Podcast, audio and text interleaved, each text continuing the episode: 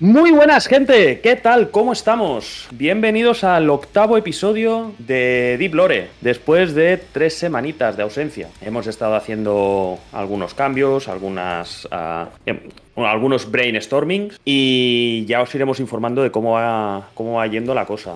Veréis en estos... bueno, la estructura que vamos a seguir va a ser muy similar a, lo- a las anteriores de momento y los cambios los iremos introduciendo poquito a poco. Y lo que no cambia, de ninguna de las maneras, es la primera salutación. Corsario Rojo, ¿qué tal estás? ¡Yey! ¿Qué pasa? Pues nada, vuelta a las andadas, listo para friquear con todos ustedes. Qué gusto oír tu voz otra vez. Igualmente. Y al otro lado de, la, de las ondas, desde el norte, desde Oviedo, Cristian, Chris Eswood, ¿qué tal? ¿Cómo estás? Muy buenas, eh, orgulloso de estar de vuelta aquí con, con mis enormes compañeros, aguantando el, el calor en el norte y nada, resistiendo. Como que calor en el norte.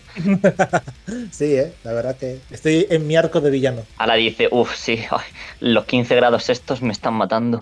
Hoy hace 26, 26 grados, no hay quien aguante. ¿Cuánto? ¿Cuánto? 26. Madre mía. Cristian, voy para allá para el norte y te doy una colleja ahora mismo. 26 grados, ¿quién los pillara? 26 grados es lo que tengo yo a las 3 de la mañana cuando me voy a trabajar. Madre de Dios. Con suerte. 26 grados los tengo yo a las 8 también cuando saco los perros. A las 7 y media cuando saco los perros de la mañana. Sí, ya sí, está, es ya estamos en esas temperaturas. Pero una pregunta, Cosario, cuando sales a trabajar, ¿empieza a sonar música de heavy metal como si fuera el Doom? ¿O cómo va eso? Yo pongo Rock FM Ah, bueno, todo el día. así me gusta. Me parece bien, me parece, me parece una muy buena elección. Sí, sí, según pasan las horas, el- los sudores van cayendo más y más, Rock FM más fuerte y me vuelvo crazy, pero crazy literal, ¿eh? O sea, uff, duro. Bueno, eh, ya habréis visto en el grupo de WhatsApp alguna foto de 51 grados en, en algún coche, en algún coche murciano, que yo sigo diciendo que Murcia es la Farum Azula de, de España. Sí, sí, totalmente. Yo tengo la duda de si a esa temperatura el volante ya no, no se funde, no se hace líquido, ya las manos y todo, o sea, Bueno, te ahorras el tener que abrir la puerta, porque entras ya directamente deshecho por las rendijas. sin duda, ya entra lo que queda de ti. Exacto. Después de estas presentaciones y parabienes, Corsario, ¿cómo vamos a estructurar hoy el podcast? Pues nada, hoy la verdad tenemos unas noticias bastante, bastante interesantes, de las cuales nos hemos, nos hemos recordado. Antes hemos hecho un preludio de lo que vamos a hablar. Por supuesto, una maravillosa recomendación que a más de uno va a decir, ay, ay, ese juego, ay, ay, ay, ese juego. Y luego haremos un a qué vamos a jugar estas maravillosas vacaciones de verano, las cuales ya quedan más o menos la mitad. A ver, a ver qué jueguitos tenemos pendiente, a cuáles hemos jugado ya y cuáles tenemos por lo menos previsto pasarnos. Exacto, previsto, a ver si podemos hacerlo. Que el verano no es tan largo como parece. No, no, no, ni mucho menos. Pues sin más dilación, adelante cabecera.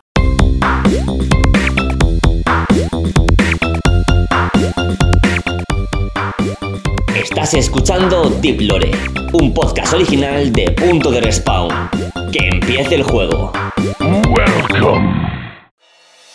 Bueno, vamos a empezar con lo gordo, con lo que nos ha salvado un poco el de poder hablar de algo esta, esta semana, porque el veranito se va, es, durillo, en cuanto a noticias es durillo. Pero ahí está la Corte de Estados Unidos, el juicio de la Federal Trade Commission eh, contra Microsoft, podríamos decir, para intentar paralizar la compra de Activision, que ha fallado a favor de Xbox, a, a favor de Microsoft. El día 13, eh, no, el día 13 no, perdón, el día 11 de julio, eh, la jueza falló a favor de Microsoft, cosa que por lo que hemos ido escuchando y los testimonios que ha habido de la, F, de la FTC, de los argumentos que habían soltado y demás, parecía bastante claro que iba a ir encaminado hacia allí. Y eso posibilita que la compra se haga efectiva antes del 18 de julio. A mí personalmente, cada vez que digo 18 de julio, me da una punzada al corazón. Pero bueno, no me parece una fecha muy buena. Y de rebote, esto lo que ha llevado es que se anulan los procesos que habían de apelación entre que había interpuesto Microsoft contra la resolución de la CMA de, Inglaterra. Abren un periodo de negociación para mirar cómo solucionan para evitar el bloqueo de la compra en, en el Reino Unido. No sé a vosotros qué os parece. Bueno, eh, la verdad que por mi parte me ha parecido súper interesante y muy aclaratorio parte del veredicto de la jueza que indica que Microsoft se ha comprometido por escrito, en público y frente a la corte en seguir lanzando Call of Duty en PlayStation por 10 años, a la vez que en Xbox. Me genera una duda importante de qué peso tiene hoy en día en la industria eh, Call of Duty para que haya sido un motivo de peso para que la jueza le, dé la razón a,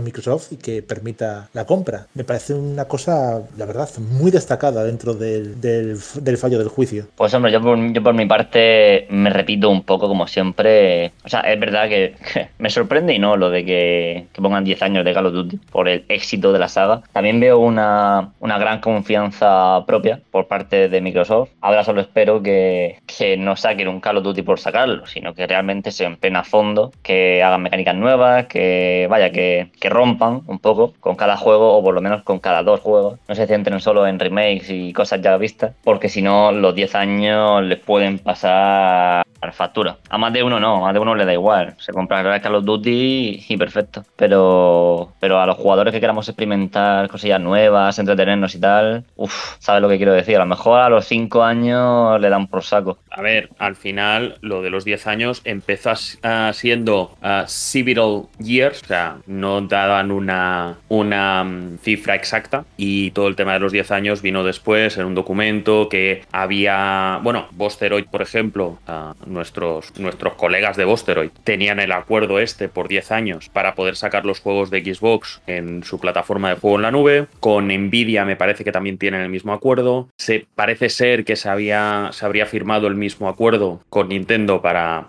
poner Call of Duty en Nintendo Switch, que una cosa se ve que una de, uno de los testimonios que hubo fue el de Bobby Kotick. El tema es que mm, le preguntaron a Bobby Kotick por qué no habían sacado Call of Duty en, Nintendo Switch. Y la respuesta de Bobby Kotick fue, bueno, es que vimos el, el prototipo y no nos pareció en condiciones para poder sacar un Call of Duty. Dice, pero tío, te puedes haber equivocado con el prototipo de la Nintendo Switch, vale, te lo compro, pero es que han pasado seis años desde que salió la consola. Cuando llevaban 50 millones de consolas vendidas, ¿no pensaste que a lo mejor había sido un éxito y había sido un fallo no sacar el Call of Duty ahí? No sé, digo yo, a lo mejor has colado, pero bueno. Y el tema este de los 10 años, uno de los, ah, de los directivos de, de Xbox, no recuerdo el nombre, la verdad, se ve que comentó que tenía él, que él llevaba el contrato de los 10 años para ver si el Jimbo se lo firmaba. Que cuando se lo quisiera firmar, que él lo llevaba encima, que no había problema. También, o sea, yo entiendo que la marca Call of Duty en la década pasada tuvo un peso enorme en la industria. Quiero decir, viví el boom de Modern Warfare y cómo continuó en los sucesivos juegos, Black Ops, etcétera. Pero os pregunto con sinceridad, a día de hoy, Call of Duty, quitando el tema de ventas o el tema de descarga, ¿os parece que dentro de la industria tiene un peso tan elevado como para que Microsoft tenga que comprometerse a que saldrá en PlayStation a la par que en Xbox en los próximos 10 años. ¿Nos parece un periodo de tiempo exagerado? A mí me parece lo, lo, lo, normal, vaya. Hoy en día, cuando renuevan sagas y esas cosas, lo suelen hacer así con 10 añitos. Entonces, siendo además eh, Call of Duty, que como habéis dicho, tiene un gran peso, mmm, poco me parece. Pocos años me parece. Quiero decir, es verdad que hay que tener confianza, que hacerlo bien, como he dicho, pero, pero vamos, perfectamente podrían haber dicho 20 años, perfectamente. Al final, esto lo hablaba yo con un amigo gran parte, durante muchos años, gran parte del negocio de Sony ha sido el acuerdo promocional que tenían con Call of Duty. Entonces, yo creo que lo que les ha entrado es un poco de miedo a perder ese, ese, ese emblema de PlayStation, porque al final no, no deja de ser, es un juego multiplataforma, es un third party, mm, no tiene nada que ver con Sony, pero el acuerdo que tenían era muy fuerte y muy potente. Sin duda. Claro, entonces eh, pueden tener ese miedo. 10 años para poder desarrollar un sustituto de Call of Duty, yo creo que es tiempo más que suficiente. Pero eh, es más, es, es que nos olvidamos, con todo este tema nos olvidamos de que Sony compró Bungie, que otra cosa no, pero shooters los hacen de puta madre. Bungie ha hecho que se reinicie el multijugador del, del The Last of Us, parte 2. Entonces, mm, tienen ahí un acceso para poder hacer un señor shooter y renovar el género pueden hacerlo, claro, pero ya el Call of Duty ya lo tienen cogido y ya saben lo que. No, no tienen que hacer grandes esfuerzos para, para poder beneficiar, para poder vender millones de, copias. Es cierto que llevamos unos años en los que Call of Duty ha ido bajando de calidad, eh, lo, que está, lo que está mm, dando fuerza a la saga Call of Duty está siendo muchas veces el Warzone, que ya no se oye tanto. El Warzone 2.0 tampoco es, también porque se ha pasado un poco el tema del, del Battle Royale, pero es una plataforma importante de Call of Duty ahora mismo. Y yo creo que, dejando de banda que no es que esté precisamente a favor de la compra, de estas compras tan grandes, porque matan un poco la originalidad en los juegos, sí que es verdad que Activision, que es de lo que se habla, pero Blizzard y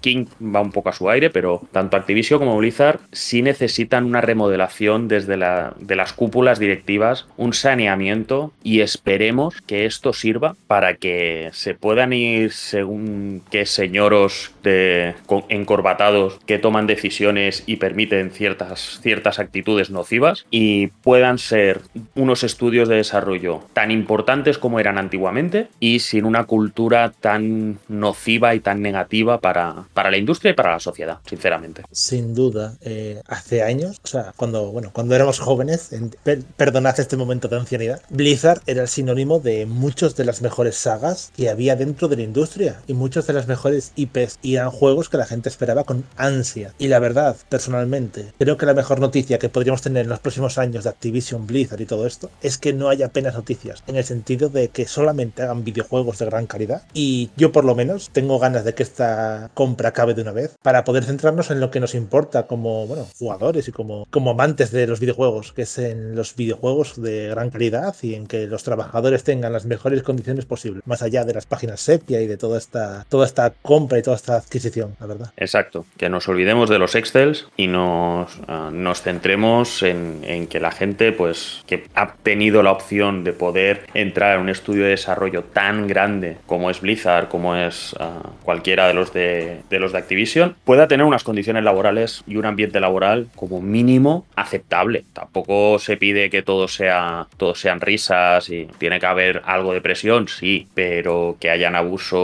de autoridad y abusos eh, con el crunch, este tipo de, de actitudes. Esperemos que, que, Microsoft también estarán seguro, ¿eh? pero esperemos que no sean una noticia tan recurrente. Cada salida de cualquier juego de estas compañías se esté hablando permanentemente de esto.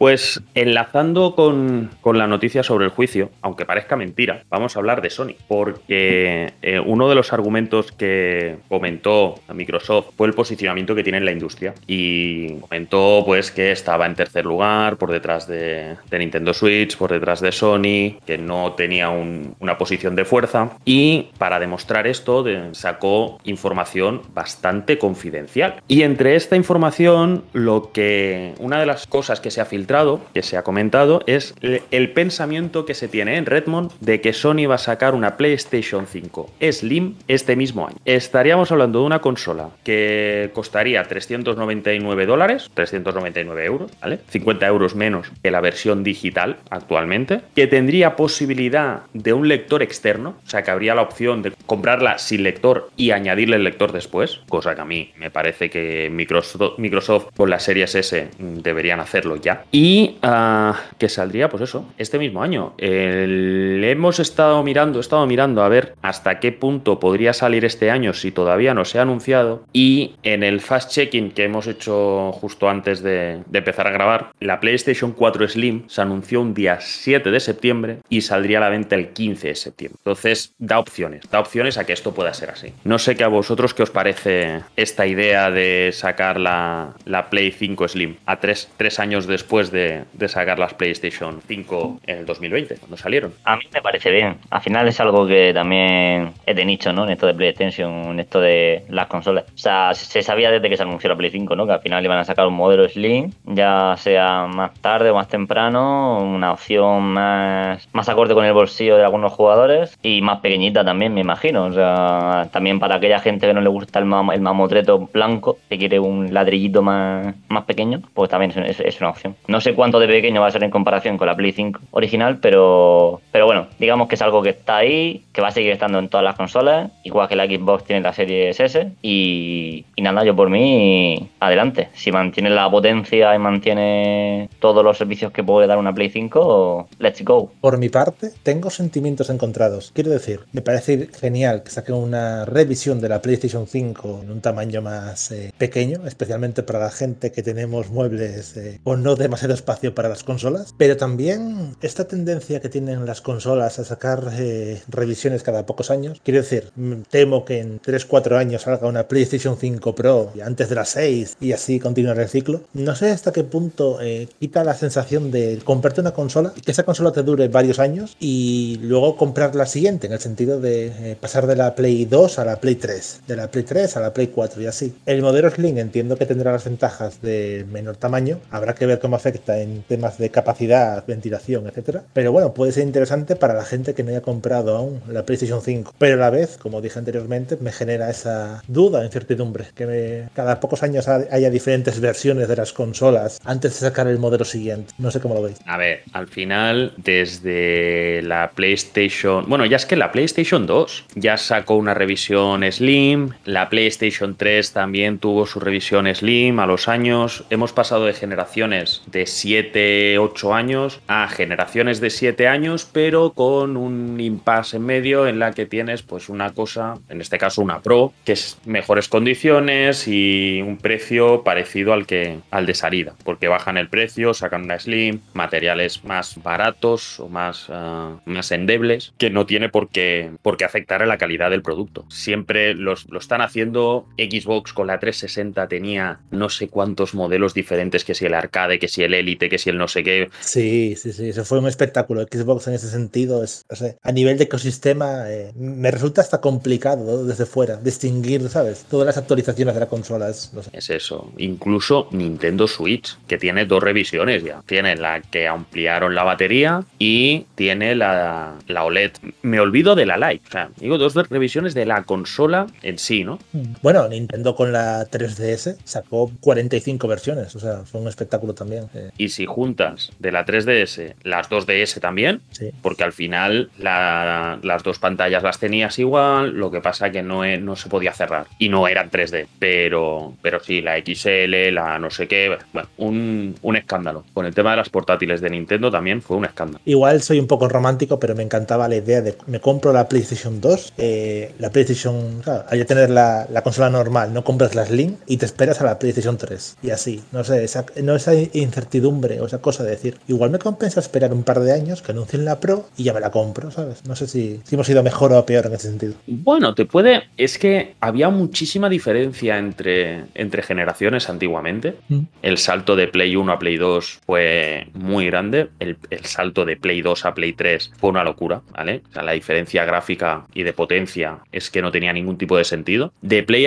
3 a Play 4 también ha habido un gran salto, pero ya de Play 4 a Play 5 el salto ha estado, pero no gráficamente no tanto. Y sí que es cierto que cambio de juegos, de, de la manera de entender los juegos, con el, ha sido el, SSD, la menos pantallas de carga, menos, menos, menos esperas, pero cuando tú estás acostumbrado a que te tarde un minuto y medio la consola en arrancar, pues si te sigue tardando un minuto y medio tampoco te importa. Sí, en, en este breve, breve, momento de referencia a Bloodborne, en las primeras versiones del juego, cuando morías, la pantalla de carga era, era un espectáculo, ¿eh? en, la Play 3, en la Play 4 era un espectáculo la pantalla de carga. Sí, sí, yo, yo Bloodborne lo jugué directamente en la Play 5 y, y, no me lo encontré, y aparte en la Play 5 y ya estaba optimizado y demás, eh, era otro rollo. Pero, pero sí que es verdad que las pantallas de carga son descomunales. Cuando ya estás acostumbrado, pues, pues, pues bueno, pues es un, es un, algo más, ¿no? Es, esto funciona así y, y, ya está. Es cuando tú pruebas la nueva generación, que es cuando hay el cambio. Estamos viendo que los juegos, estamos a 2023, todavía hay juegos que están saliendo para Play 4 y para Xbox One. Entonces, a ver, no es tan importante hacerte el cambio enseguida, es tan importante. Esperarte a la Pro o esperarte a la Slim.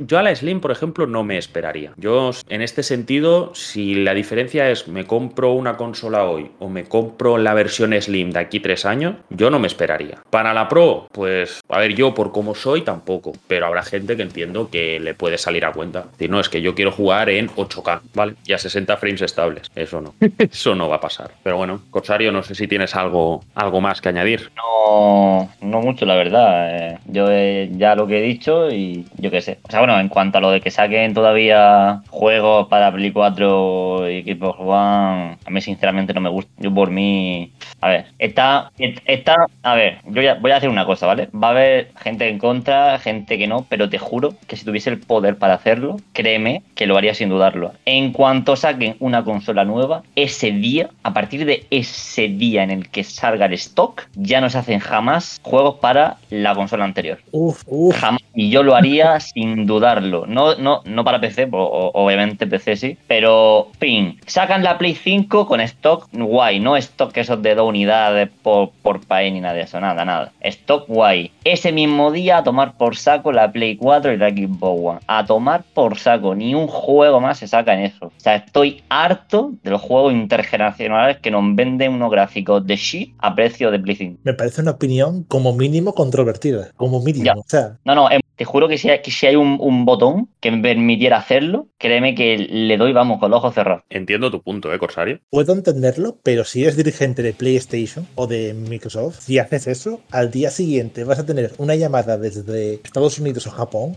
queriendo, vamos, fusilarte.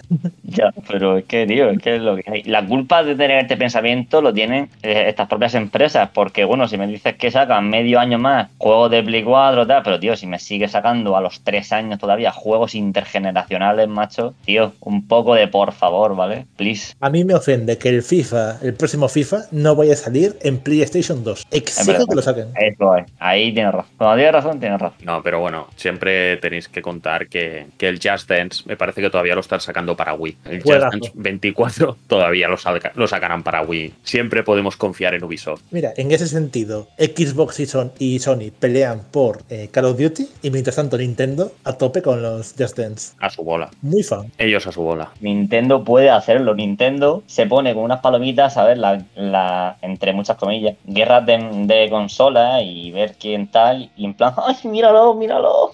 ¿Sabes? En plan, ellos son, ellos son los máquinas, los máquinas que te venden los juegos, los juegos a un precio de oro, que no bajan, pero bueno. Eso es lo que iba a decir. Que Nintendo, mientras el usuarios de Xbox y usuarios de PlayStation se cagan en todo porque ah, no puedes encontrar eh, un juego de 2021 en 2023 a 30 euros, de mientras te está mirando eh, Nintendo que el Breath of the Wild todavía lo está vendiendo a 60. Mm. Y la, y la gente lo sigue comprando, ¿eh? Y lo tienen claro. Tengo una noticia en exclusiva para los eh, oyentes de Punto de Respawn, que eh, fuentes cercanas a Nintendo me aseguran que el sacar el Just Dance en la Wii se debe a que Miyamoto en su casa es muy fan del juego y ha pedido, ha exigido a Nintendo que sí o sí el juego salga anualmente en la Wii. Por supuesto. Exclusiva, eh, Punto de Respawn. Por supuesto. Eso es que, hombre, ya lo, sacaron, lo sacaron cuando eh, salió el Mario Rabbids. Mm. También, de Ubisoft, también. Ahí el Miyamoto, pasándoselo bomba. Qué grande Miyamoto. Le quiero con toda mi alma.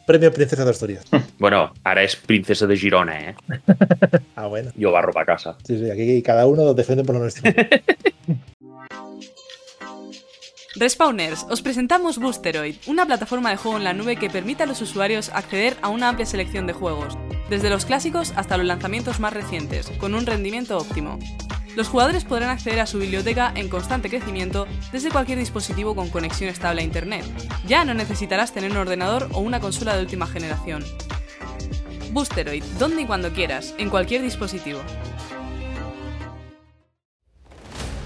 Bueno, y no dejamos de hablar de consolitas, porque esto es mala noticia y también tiene que ver con, con Xbox, muy Xbox hoy, ¿eh? que se han, subi- se han sumado al carro de, de subir los precios de las consolas. A partir del 1 de agosto, la consola de la Xbox Series X, ¿eh? la Series S se mantiene igual, pero la Series X la han aumentado 50 eurillos, va a pasar a costar 549 dólares o euros, no en todos lados, cuidado, en Asia en- y en Europa, pero pero me ha parecido leer que en Noruega, en Dinamarca y en no sé qué otro país no les van a subir el precio. En Estados Unidos tampoco les van a subir el precio porque allí se ve que lo que pasa en el resto del mundo allí no les pasa, por lo que sea. Y además eh, también suben el precio del Game Pass, que era algo que se rumoreaba con, las compras con la compra de Activision. Ya se comentaba con la compra de Bethesda, pero no hubo demasiado, demasiado revuelo. Con la compra de Activision también se comentó. Phil Spencer dijo que no había ningún tipo de interés en subir precio ni de consola ni de suscripción, pues han subido o subirán. La consola, 50 euros, y la suscripción del Game Pass, que eh, la básica, que es la de consola, pasa a costar de 10 a 11 euros o de 9,99 a 10,99 y el Ultimate sube 2 euros, pasa de 12,99 a 14,99. Eh, los cambios se harán efectivos para altas nuevas el 6 de julio, ya se ha hecho efectivo el 6 de julio, y las renovaciones, tengo que decir que yo he recibido hoy un correíto de Xbox que la renovación va a pasar a costarme 15 pavos eh, a partir de hoy, a partir del 13, 13 de julio. Y yo, y yo, yo también. Con la promesa de que esto servirá para hacer juegos mejores, tal, las promesas que hacen siempre. Lo que se dijo, Sony lo dijo cuando dejó de dar juegos de Play 4 en el. En, no, de Play 4, no, de Play 3 con el PlayStation Plus, que esto lo hacían para mejorar la calidad de los juegos que daban en Play 4 y en Play 5. No, ¿verdad? No se ha mejorado. Entonces, son subidas de precio, adecuaciones al precio de mercado. Sony lo hizo, le ha funcionado, la gente se quejó mucho, pero no ha habido, la gente no ha dejado de comprar PlayStation 5 porque cuesta 50 euros más, pues Xbox ha pensado, pues yo también lo voy a hacer.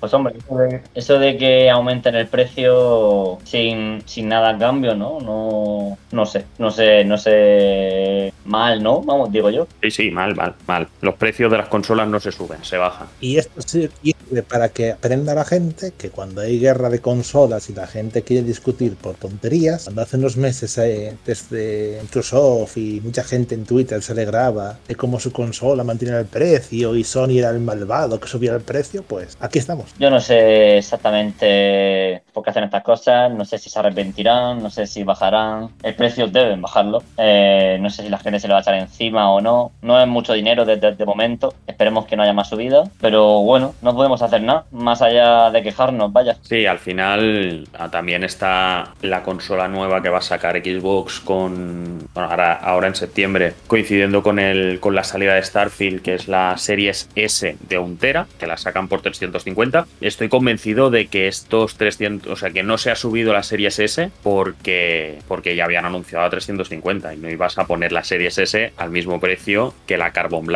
que la Series S de un Tera. No tendría ningún tipo de sentido si no lo hubieran subido. Estoy convencido, hubieran subido los 50 euros igual. La verdad es que se está quedando una industria en la cual eh, ya hace años mucha gente en PC consideraba que era la mejor forma de jugar a videojuegos y estas prácticas, a mi modo de ver, les dan en parte la razón, en el sentido de que cada vez, eh, no sé, muchas cosas suben de precio y las compañías eh, aprovechan también para subir los precios, yendo en contra de toda la historia de los videojuegos como, como medio que siempre ha sido más barato ir jugando en las consolas, pues, pues no es el caso. Sí, sí, esta es la primera generación de consolas en las, la cual han subido el precio. A media generación se ha subido el precio. Es de traca. Esto son ah, políticas de empresa que, que, bueno, que al final buscan maximizar ingresos o beneficios en este caso y han visto, pues eso, Sony lo puede hacer porque Sony tiene el nombre y no va a dejar de vender. Xbox estaba en la bandera de, mira, mira, o sea, a mí me pareció eh, el anuncio este que hizo Xbox cuando subieron el precio de, de la Play 50 euros, el decir, sí, sí, pero nosotros no tenemos previsto subir las consolas y hacer esa bandera del, a favor del usuario, me, me recordó al, al, anuncio aquel de los dos de PlayStation dejándose el juego, ¿no? La manera de prestar juegos cuando Xbox One iba a imposibilitar el, el dejarle un juego a un colega, ¿vale?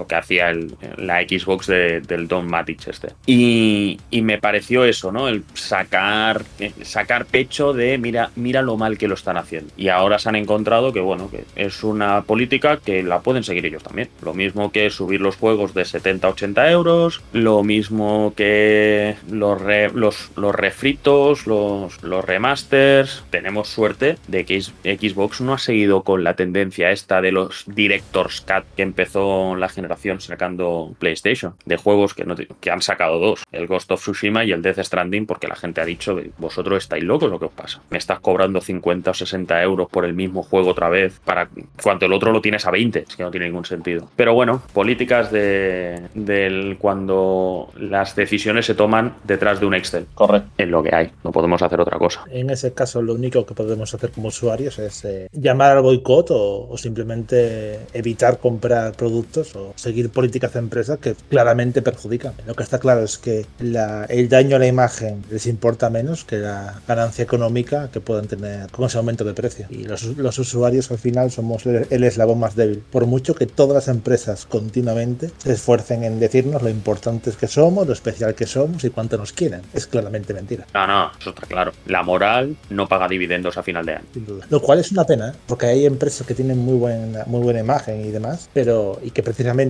alentaban, ¿sabes?, eh, la visión del usuario como lo más importante, pero bueno, cada día es más complicado confiar en, en las empresas. Sí, sí. Bueno, veremos a ver, a ver cómo acaba la, la historia. Bueno, cómo acaba la historia, ¿no? A ver cuándo sacan una Series X sin lector, que te la bajen 100 euros, o, o cuando en el Black Friday, y este Black Friday van a haber ofertas. Te van a. Es que, es que además esto va a pasar. Ahora ha habido las ofertas de PlayStation 5 con lector por 450 euros.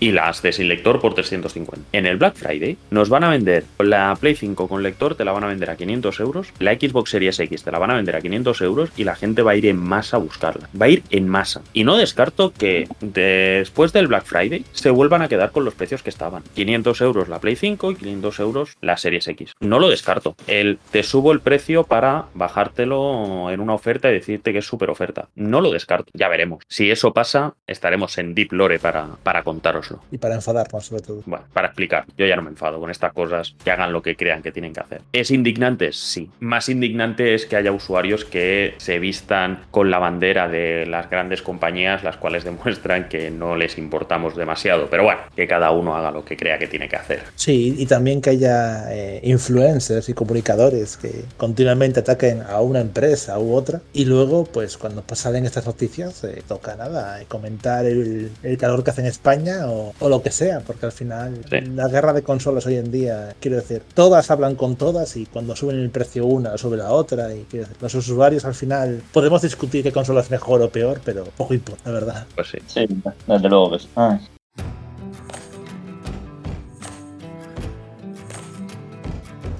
Bueno, vamos a hablar de otra cosa que seguramente os va a gustar más. Os va. A lo mejor, a lo mejor os cabrea, ¿eh? También te lo digo. A lo mejor esto cabrea a alguien. Pero bueno. Según parece, según se ha filtrado, se ha confirmado sin nombres, pero se ha confirmado, ¿vale? Desde la cuenta oficial.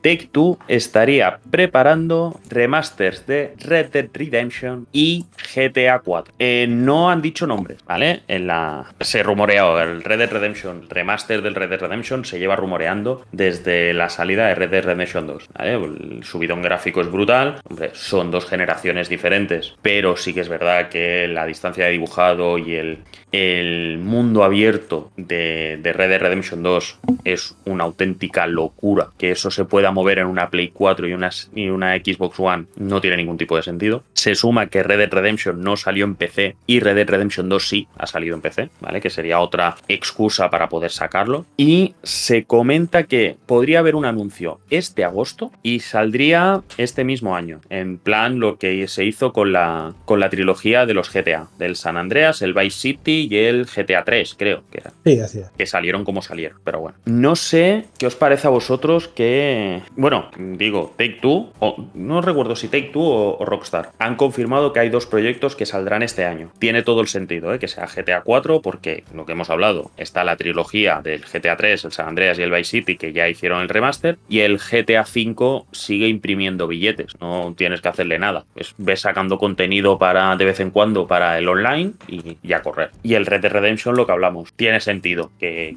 pueda ser uno de los, de los dos juegos remasterizados o remaqueados. Puede ser que sean remake. No sé qué os parece, ahora sí. Pues por mi, par- mi parte, muy guay, la verdad, porque tenía muchas ganas del Red Dead Redemption Remake. No sé si lo harán también con el juego de zombies de Red Dead Redemption. Estaría guay una colección tengo los dos juegos. Eh, jugarlo aquí en PC pues tiene que ser una locura. Que tengo muy buenos recuerdos en 2010 jugando a su juego y jugarlo 13, 14 años después en un PC a muchos, a muchos FPS, más allá de los 25 que daba la 360, sería espectacular. Y en cuanto a la GTA 4, mm, también tengo muchas ganas porque es mi favorito, debido a que es muy cine negro. Me mola mucho el personaje de Nico y tal. Y, y verlo así como hecho un remake con todo el tema de la iluminación mejorada que hay hoy en día, las sombras, puede estar muy, muy, muy guay. Porque son, son historias muy adultas, ¿eh? las, del, las del GTA 4. Y espero, por supuesto, que vengan con los episodios de Liberty City. Pues aquí vengo a hacer el contrapunto de Corsario, en el sentido de que, claro, hace un año yo también estaba con la ilusión de eh, la GTA Trilogy y salió como salió. Y a la vez guardo mucho cariño al Red Dead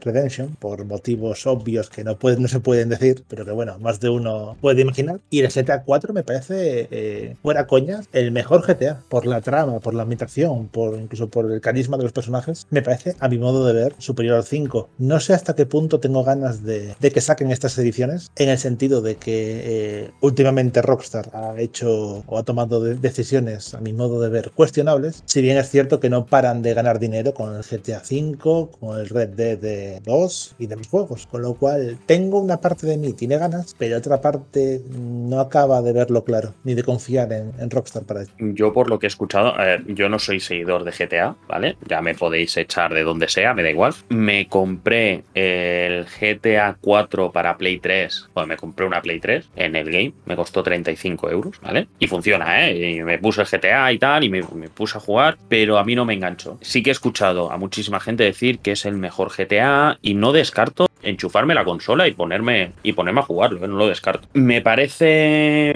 bien, a ver, me parece bien la remasterización que se puede hacer del, del Red Dead Redemption, sobre todo por el tema de PC. Por el tema de PC sí, poder llevar ese juego a PC, que lo juega más gente, oye, genial. Eh, ahora mismo en Xbox se puede jugar Red Dead Redemption original, con retrocompatibilidad y más, se puede jugar, no, no, no tiene más, más problemas. Sí que es verdad que eh, habría que tener cuidado que no sea un The Last of Us parte 1, en el sentido de que la jugabilidad se toque, se cambie realmente, o sea, se haga un, no solo un remaster, sino un remake. Las mejoras que hay implementadas en, Red Dead Redemption 2 se pueda, bueno, que, Red Dead Redemption se pueda haber beneficiado de ellas. Entonces, por eso digo que no como el de Last of Us parte 1, ¿eh? que el de Last of Us parte 1 hay cosas que la gente pedía del 2, mejoras en calidad de vida, accesibilidad, el sistema de combate, diversas cosas que podían haber implementado y que no las implementaron porque dejaron la, lo que es la jugabilidad exactamente igual. En este sentido, me parece genial. Con el GTA 4 también. Si han sacado, si se ha sacado un remake de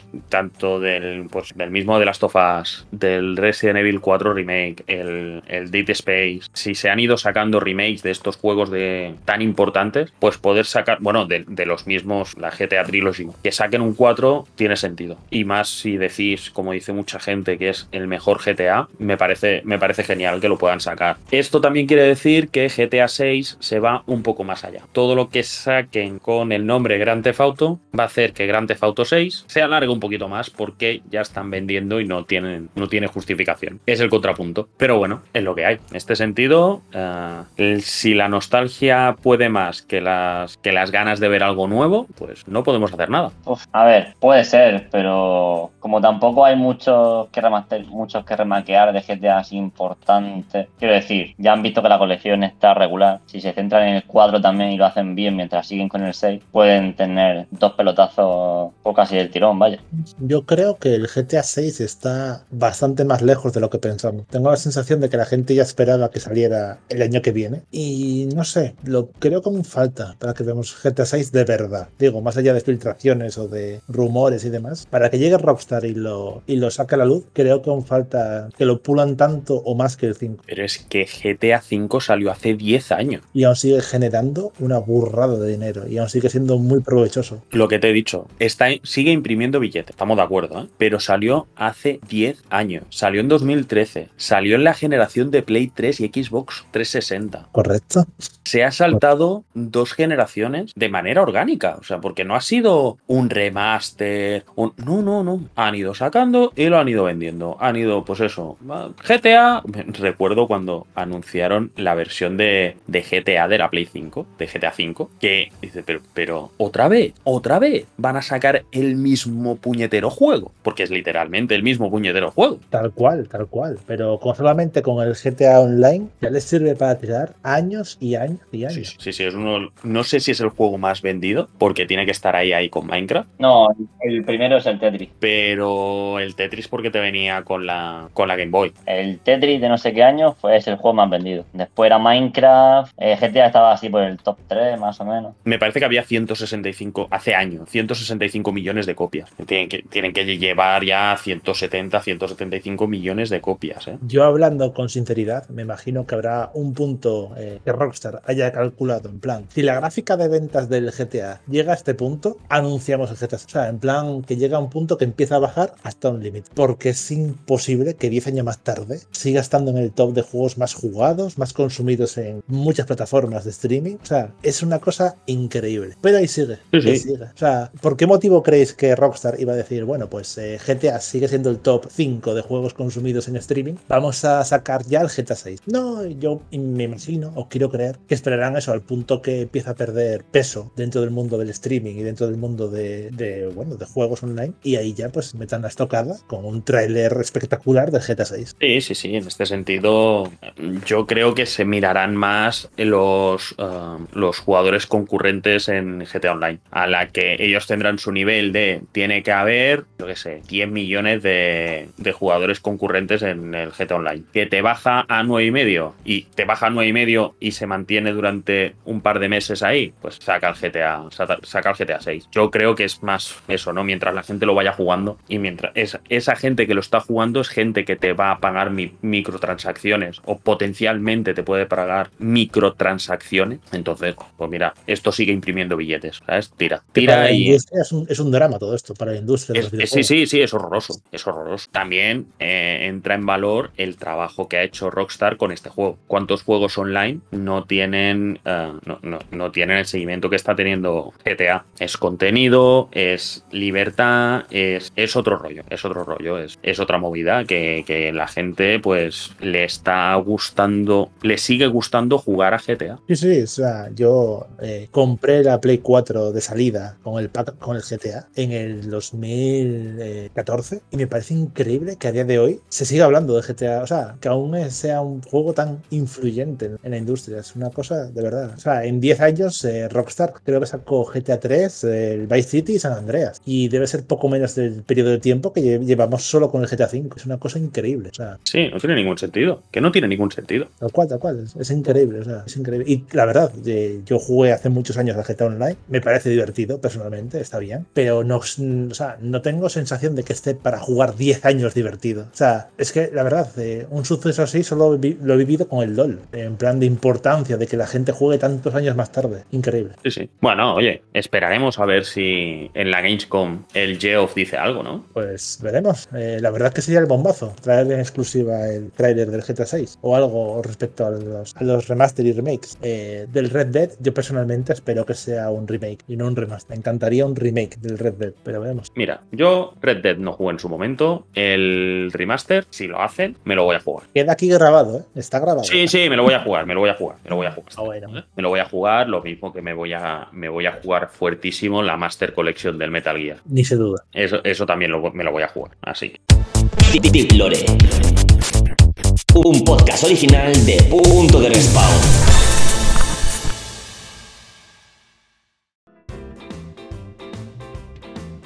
Ya hemos acabado con las noticias y ahora vamos a la sección estrella del podcast Deep Lore. Es la sección por la cual nos juntamos y nos ponemos a hablar a través de Discord unos cuantos. Y es lo que estabais todos echando de menos. Corsario, tremendísima recomendación tuya. ¿De qué nos hablas hoy? Bueno, bueno. Bueno, traigo una recomendación que no sé si está en PlayStation, creo que es Xbox, Switch y PC PC, ¿vale? Corregidme si me equivoco. Es un juego que en Instant Gaming cuesta para PC 13 euros, por eso he dicho que, bueno, no son 10, pero son 13. Eh, yo creo que puede estar en Game Pass y aparte, bueno, si quieres un código de, de Xbox te sale por 18, pero bueno, da igual porque te vas a ver a tu tiempo jugándolo. Es un juego que da mucha rabieta a la gente. Un juego que ayer me compré su DLC y le estoy tirando para sacarme el platino del DLC. Este juego salió el 29 de septiembre de 2017. También, perdón, salió en Play 4 en 2020, o sea, tres años después. Y tiene una pedazo de serie animada en Netflix. Estoy hablando de Cuphead. Ah, amigo. Juegazo, juegazo. Juegazo, juegazo, que me saqué el platino en su día, lo hice en Twitch y em, me faltaba el DLC, lo sacaron, no me lo compré. Ahora, en la día de hoy, ya me lo he comprado y me falta pues, jugarme y sacarme el platino. Pero bueno, ¿qué es el Cuphead para la gente que no lo sepa? Pues es un poco volver a los tiempos de Mickey Mouse con esa animación hecha por giroscopio, o sea, perdón, el giroscopio no, perdón, el rotoscopio, me he equivocado, eh, hecha por rotoscopio con eso, con esos gráficos, como digo, de volver a los tiempos del pato Donald, de Mickey Mouse, de Disney en sus primeros momentos a color, y va de un- dos hermanos que son tazas, es decir, se llamaban, eh, si no me equivoco, Mag, Magme- Mag-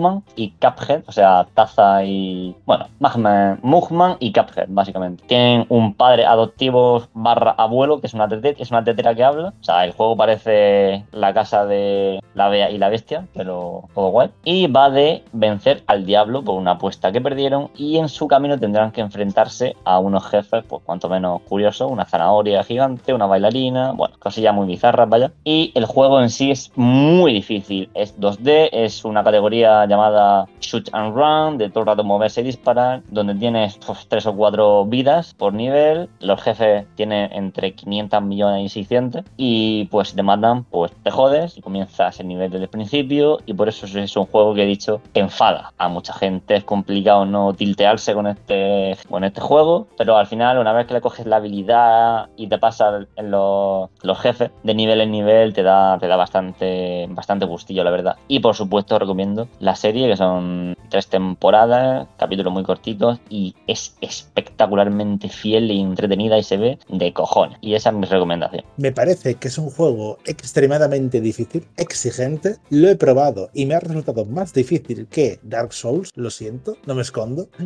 Pero visualmente es una delicia, la música me parece maravillosa y la verdad es que me parece una recomendación totalmente acertada por salir. Muchas gracias. Hombre, y por supuesto, yo también pienso que es más difícil que la saga Soul, porque aquí no te puedes mejorar al personaje. Puedes comprarte más o menos armas, puedes intentar más o menos combinaciones, pero es lo que hay. O pillas la habilidad o al hoyo. Sí, sí, yo también lo tengo en Switch. Ah, fue uno de los, de- mira, uno de los episodios de tontería mía más grande. Me fui a Bilbao una semana. Digo, ostras, me compré el Cuphead y me compré el Katana Zero. Y dije, Katana Zero también juegas. Y dije, bueno, digo, me llevo la Switch. Me llevé la Switch, pero me dejé el Docking Station. No, al revés, no, miento, miento, no. Me llevé el Docking Station y me dejé la Switch en mi casa.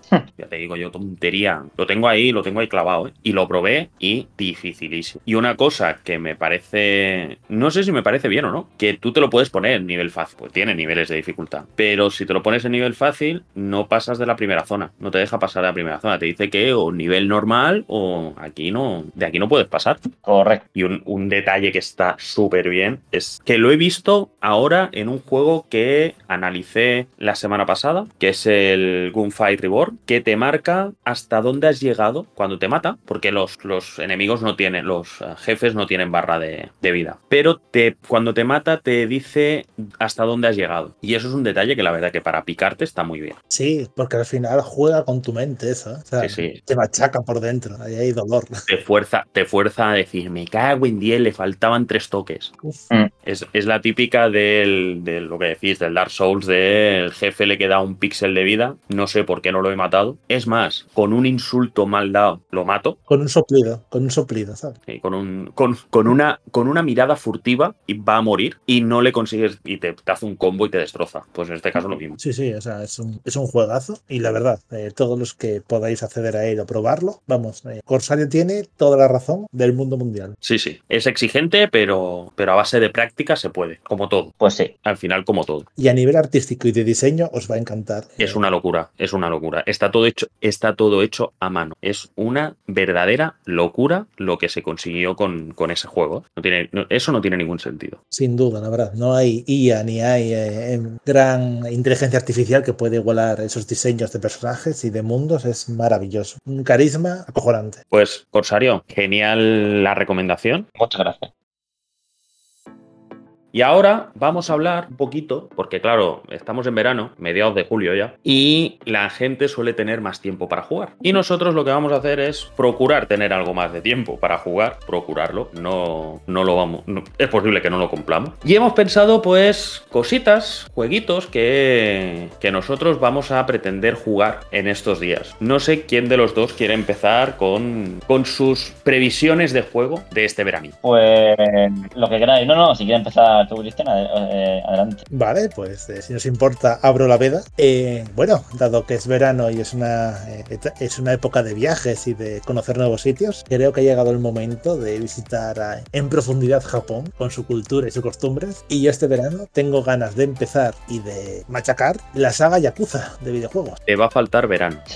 Me va a faltar vida. Te va a faltar verano. Pero tengo unas ganas, o sea, eh, jugué un poco al Like a Dragon, me maravilló, lo tengo pe- pendiente no lo, lo siguiente y tengo ganas de jugar tanto a la saga principal como, bueno, como al, al Like a Dragon en previsión del futuro, eh, de la futura continuación que, que, se anunció el pasado no E3 eh, de, de Yakuza Like a Dragon, con lo cual tengo unas ganas impresionantes de jugar a la saga. Bueno, está el. Este año sale el Laika Dragon Ishin, ¿no? Gaiden. No, el Ishin ya, el Ishin Ah, perdón, ya salió, perdón, el, el perdón. Gaiden. Sí, sí, correcto. Sale el Gaiden y, fue, y se anunció la, la secuela del Laika Dragon, del Yakuza 7, que ya no se llamará Yakuza. La secuela esta que está el Ichiban en medio de una playa y en pelotas, que ya Tengo veremos. unas ganas, o sea, ese, ese humor y ese carisma eh, me parece impresionante y tengo ganas de conocer la, la saga principal y de, de darle caña, o sea, tengo muchas ganas. Muy bien, muy bien. Pues ya digo, te va a faltar verano. Se intentará. Te va a faltar verano porque no, son, no es precisamente una saga corta, no son juegos cortos y no, o sea, y, y no hay dos juegos, o sea, son unos cuantos más. Bueno, poco a poco a ver si consigo jugarlo y os lo, os lo contaré aquí en, en punto de respawn. Perfecto. En tu caso, Corsario, ¿a qué tienes previsto jugar en, en la- este veranito? Uf, mucho. Eh, muchas cosas, tío. Muchas, muchas cosas. O sea, me a ver, estoy on fire, ¿vale? Me he pasado unas cuantas cosillas estos días. Tengo, me gustaría jugar por lo menos todo lo que me han regalado por mi cumpleaños, pero lo veo complicado. Porque está el Hades, está Blasphemous, me tengo que pasar la Mass Effect Andrómeda.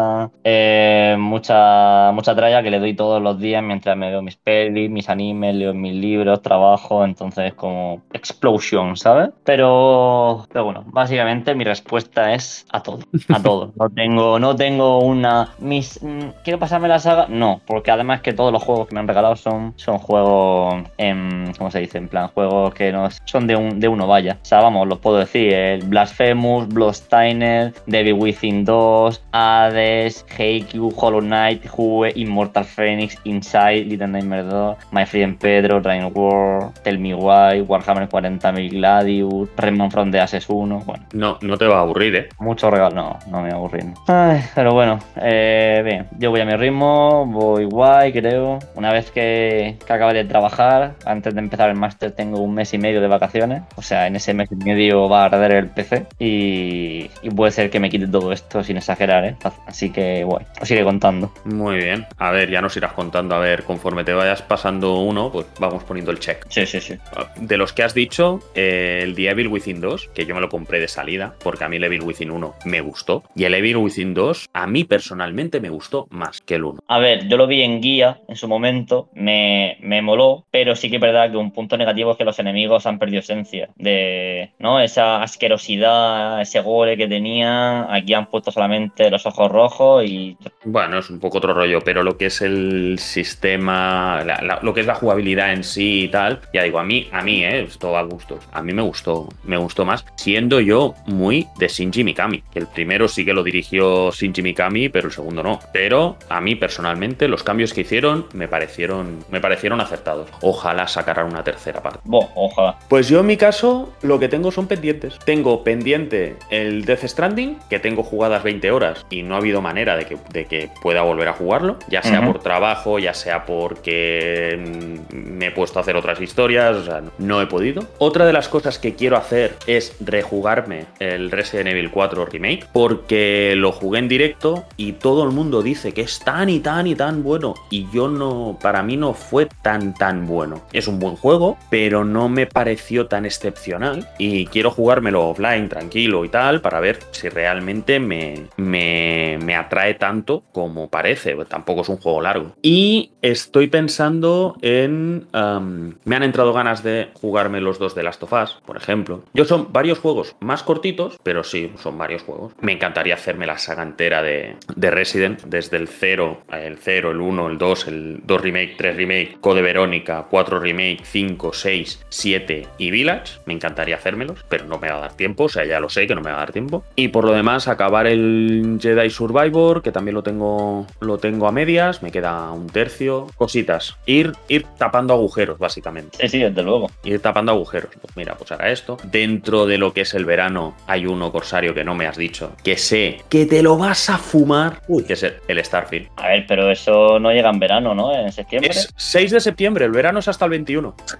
Vale. Bueno. Bueno, a ver, eh, me lo voy a fumar, pero no va a ser de salida. Quiero decir, quiero ver cómo sale. Entiendo el miedo. Entonces, claro, según cómo salga, me lo pillo o me espero. No tengo prisa, ¿eh? O sea, por mucho hype que tenga, no tengo prisa en absoluto lo más mínimo. Vamos, cero. En este podcast se confía en Todd absolutamente. Sí, sí, hombre, yo, yo, yo confío. La cosa es que últimamente los juegos para PC pues salen un poco regular. Entonces, Ya. quiero, quiero ver qué tal. Yo estoy convencido que el Starfield va a salir con una de bugs que, que- que no vas a que no es que no te lo vas a creer. Un respeto al Starbucks. No quiere decir que el juego vaya a ser injugable, ¿vale? No estoy hablando de un Cyberpunk 2077 versión 2.0 ahora es personal. No, estoy hablando de bugs, de bugs que pueden ser más o menos graciosos porque es un juego a una escala tan enorme Mm. Que es imposible que lo puedan tener todo atado. Ojalá, ¿eh? Pero es que no creo, no creo, no creo. No creo que lo, vaya, que lo vayan a poder conseguir porque podríamos decir que es el juego eh, que tiene una escala más grande. Lo cual eh, pone en, en un- en una situación difícil a Todd y a, y a Bethesda porque me da miedo que prometan siempre tanto. Me da miedo, la verdad. Sí, tienen que prometer, tienen que prometer tal, pero sí que es verdad que, que Bethesda ha tenido decisiones un poco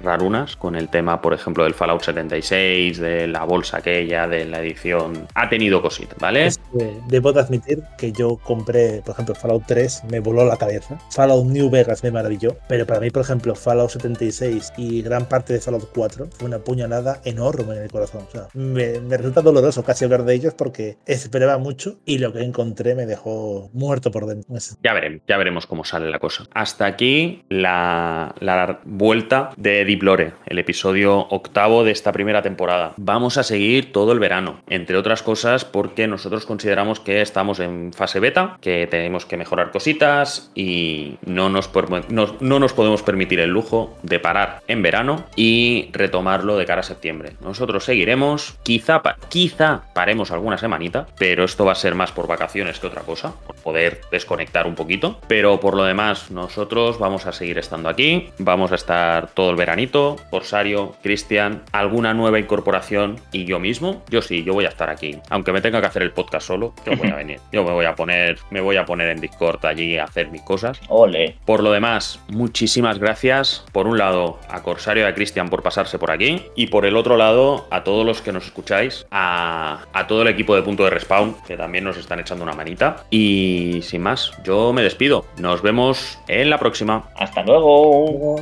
Adiós. Recuerda que puedes seguirnos en nuestras redes sociales. Encuéntranos como punto de respawn en Twitter, YouTube, Twitch, TikTok e Instagram. O entra en nuestra web, punto de respawn.com. Así estarás al tanto de las últimas noticias, juegos y sorteos. ¿Te lo vas a perder en serio?